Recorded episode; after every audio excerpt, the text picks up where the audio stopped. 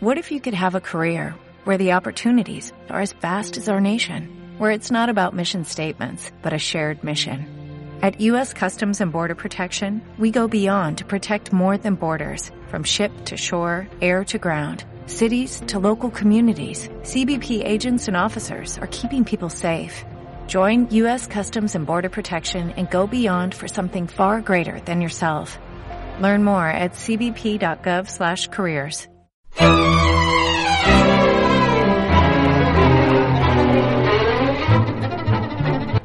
¿Qué tal? ¿Cómo lleváis la semana de oposiciones? Os escucho. Este podcast va a ser de escuchar solo. 9 segundos, 10. ¿Pero qué dices? Bueno, comenzamos. Bienvenidos a Oposiciones de Educación y hoy nos vamos a centrar en cómo afrontar esas situaciones que pensamos que no vamos a poder salir de ellas, que nos cogen, nos oprimen, eh, no vale la pena, no puedo seguir, me cuestiono lo que estoy haciendo, pierdo el rumbo de mi planificación. Y es que en ocasiones dar consejos desde aquí es muy sencillo, pero cuando estamos estudiando, cuando estamos con el caso práctico, cuando estamos con la programación, nos vienen los miedos, nos viene el cuestionar nuestra planificación, el no poder con esa disciplina que hemos de seguir, y por eso este podcast está destinado a ayudaros. Mediante tres experiencias de tres opositores distintos, vamos a observar cómo podemos sortear el desapego de la acción. Y es que una opositora me ha preguntado por Instagram, por instagram.com barra preparador que cuando está haciendo el repaso y está intentando evocar, si le cuesta, se empieza a frustrar y termina por no hacer el repaso que tiene planificado. Y entonces ya se empieza a cuestionar la planificación, ya empiezan a ver esos miedos que le hace entrar en parálisis por análisis, ya no cumple con los repasos y entonces tiene sensación de que no está avanzando y que no interioriza bien los temas. Y esto se responde de una manera certera y concisa. Aunque cuando estés haciendo los repasos no recuerdes una de las partes, lánzate para trabajar esa improvisación que vas a necesitar en cierto aspecto el día del examen. ¿Qué quiere decir esto?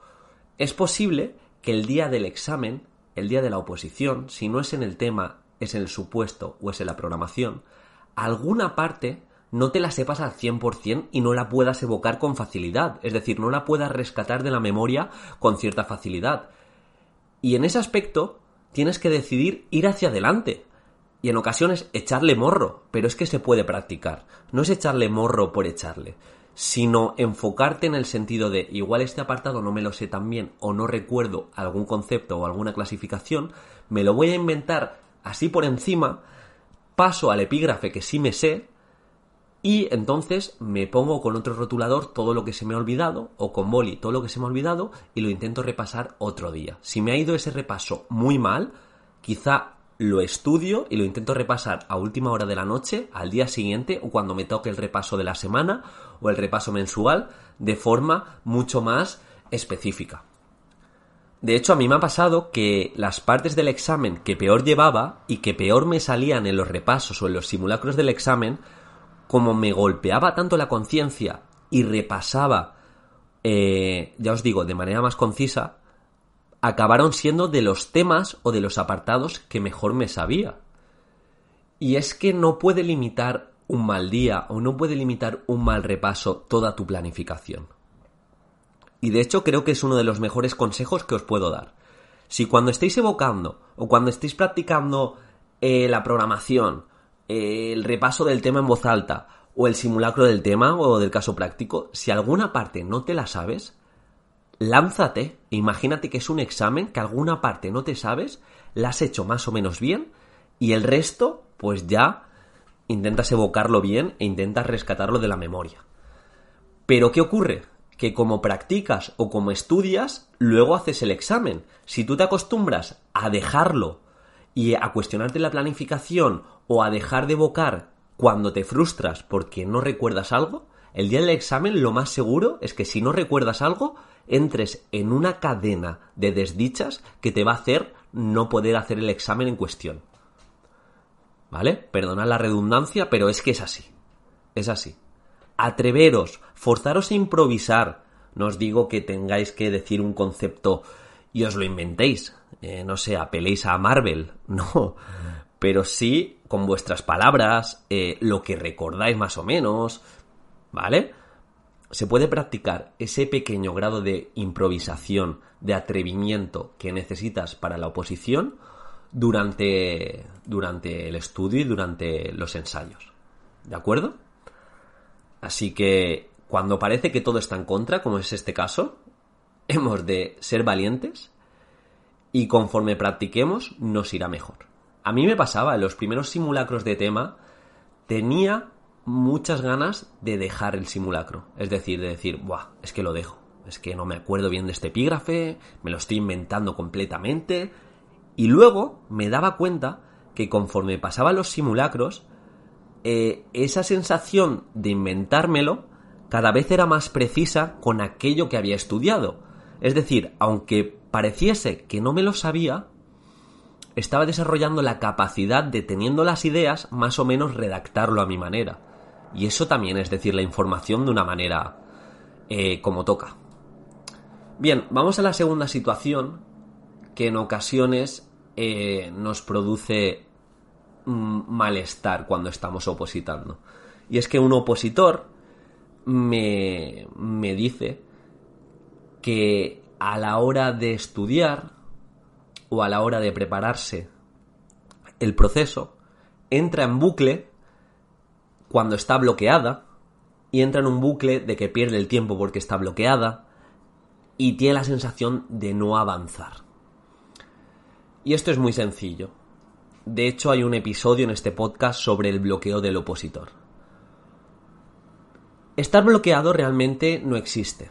Tú te puedes encontrar bloqueado cuando llevas poco estudiando o cuando llevas poco preparándote la oposición porque no tienes el hábito de mejorar cada una de las partes o de planificarte y ejecutar y tener compromiso con tu trabajo. Pero ese bloqueo suele aparecer por falta de trabajo. Me explico. Uno de, los escritores comentaba que no existe el bloqueo del hablador. Generalmente poca gente se bloquea cuando tiene que contar una historia o cuando te está hablando tu amigo o tu amiga. Poca gente dice, estoy bloqueado, estoy bloqueado, no, no, no me salen las palabras. Y esto viene de una manera lógica porque nos pasamos el día hablando llevamos ensayando y practicando el habla desde los primeros años de edad y entonces no puede surgir el bloqueo de algo que tenemos mucha práctica. Sin embargo, eh, algunos escritores noveles sí que hablaban de el bloqueo del escritor. Y esto es lo mismo, como no tienes el hábito de escribir, surge un bloqueo, no te surgen ideas. Y entonces decides parar o decides bloquearte y analizar todo en vez de intentar escribir lo que te salga. Y esto en la oposición es lo mismo. Aunque tengas la sensación de estar bloqueada y que estés perdiendo el tiempo frente al papel, despéjate, muévete un poquito, que te llegue la sangre a todo el cuerpo y ponte. Pero no caigas en decirte es que estoy bloqueada, en comentárselo a tu amigo, a tu amiga, a tu novia, a tu novia, a tu familia, porque cada vez que estás exteriorizando que estás bloqueada, estás mandando a tu mensaje o sea, estás mandando ese mensaje al cerebro y te lo estás creyendo cada vez más. Sin embargo, si tú no lo exteriorizas y dices, quizá me falta práctica, quizás me falta el hábito de estudiar más tiempo. ¿Y cómo se gana el hábito de estudiar más tiempo? Pues hacer una planificación progresiva e ir añadiendo minutos y horas conforme pase el tiempo. Pero estoy segura, estoy segura, estoy seguro que el hábito o la sensación que tienes de estar bloqueada desaparece si te quedas unos minutos más frente al papel o si decides hacer frente a no hacer. Tú sabes lo que tienes que hacer, tendrás días que estás más inspirada, tendrás días que estás menos inspirada, pero no te creas la falacia de estar bloqueada y que no avanzas. La única manera de avanzar es haciendo cosas y cada día mejorando tu yo opositora. Así que adelante, no te quedes en el bloqueo, porque estoy seguro que no lo vas a tener, y toda mi suerte y toda mi acción para que seas una hacedora nata. El tercer miedo, o más bien esto no es de miedos, es de situaciones que golpean un poco la disciplina, viene de un opositor que me comenta que piensa en todo lo que tiene que hacer y desaprovecha el tiempo de estudio con esos pensamientos. Es otra vez un bucle. ¿Veis que en ocasiones opositar no es tanto el estudiar, el planificar, el ejecutar, sino el trabajar la mentalidad? Porque este podcast tiene tantos episodios sobre mentalidad, sobre espabilar, sobre hacer, sobre mejorar, porque es fundamental. Esto es una maratón, que vas a tener un montón de pensamientos negativos, de euforia, de no puedo más. Y aquel trilero, aquella persona que sepa gestionarlos y sepa entender sus emociones, saber que en ocasiones es normal estar mal, es normal estar en cierto momento bloqueado y toma acción y toma decisiones respecto a ese bloqueo o a esa emoción negativa de hacer y de sobreponerse, es el opositor que llega más lejos.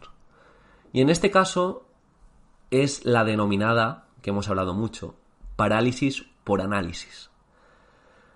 A mí me ocurre, y te lo cuento desde mi experiencia. Siempre que tengo muchas cosas que hacer, me deprimo, me cuesta más ponerme a hacer las cosas.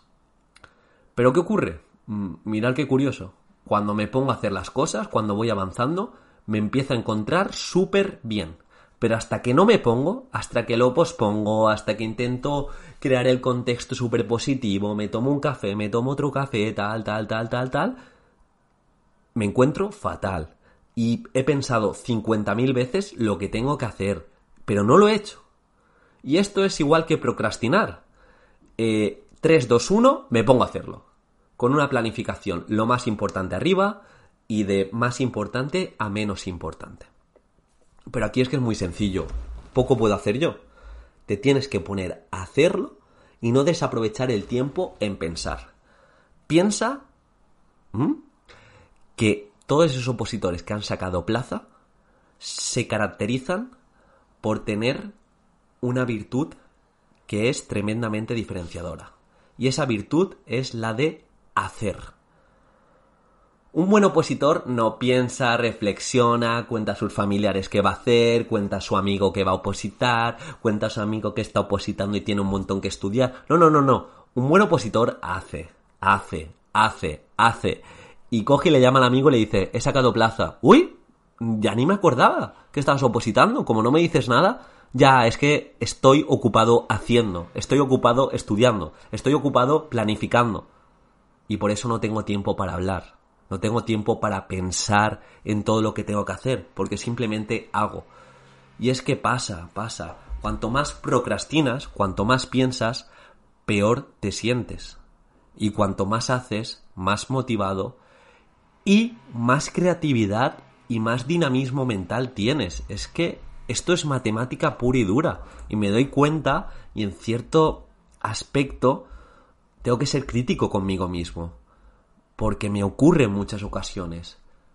Me ahogo en todo lo que tengo que hacer y en el momento que me pongo, venga, eh, horas límites, a esta hora tengo que tener esto, esto, esto, esto, me pongo móviles en otra habitación, pum, pum, pum, pum, lo hago y me siento, me siento Jesucristo, me siento Jesucristo ahí tomazado.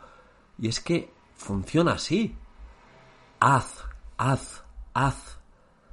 Gasta más en hacer que en pensar y no desaproveches el tiempo. El tiempo es el activo más valioso que tenemos. Intenta, ya te digo, avanzar y sobre todo no exteriorices lo que tienes que hacer y hazlo. Así de sencillo.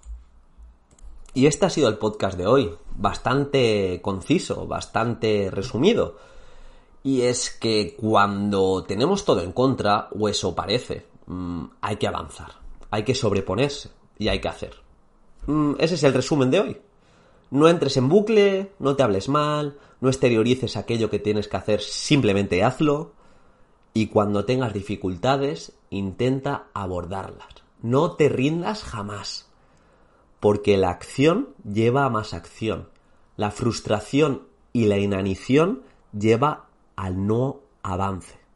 Un saludo, valoro muchísimo tu valoración en iVoox, en iTunes o en Spotify, ese like, ese corazoncito y ese mensajito de apoyo